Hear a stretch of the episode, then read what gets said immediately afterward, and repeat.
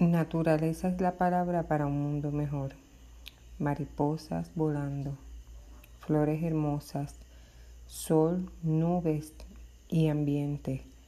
A veces es bueno un poco de aire fresco y escuchar los gallos cantar y los pajaritos también. Tomar un té calientito afuera por las mañanas. La naturaleza es perfecta pero solo la pueden sentir las personas que confían en Jesús.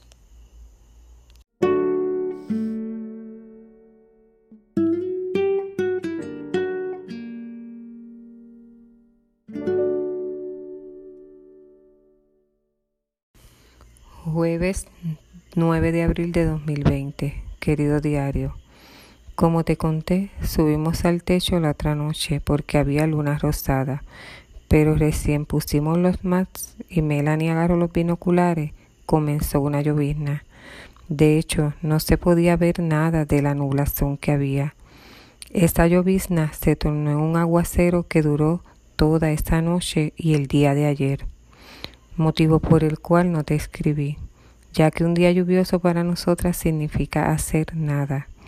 Hoy despertó antes de que sonara la alarma porque llegó su tía, lo que le alegra mucho. Luego del desayuno, la vi salir con un cuaderno y dijo, voy a buscar inspiración. Como a los 20 minutos regresó y me dijo, mira lo que escribí. Hermoso, contesté, luego de haberlo leído. Con amor, mamá.